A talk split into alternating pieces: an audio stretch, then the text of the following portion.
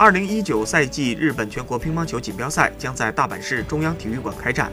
本次比赛的男女单打冠军将直接获得世乒赛单打参赛资格。而随着这几年张本智和、伊藤美诚等人的崛起，日本国内顶级赛事也受到中国球迷的关注。本次比赛的两大看点是：一、张本智和能否再次战胜水谷隼，实现男单卫冕；二、去年赛会三冠王伊藤美诚能否蝉联女单、女双、混双三冠。目前世界乒坛十五岁的张本智和是最炙手可热的人物。这位新科乒联总决赛男单冠军，本周将向国内男单冠军卫冕发起冲击。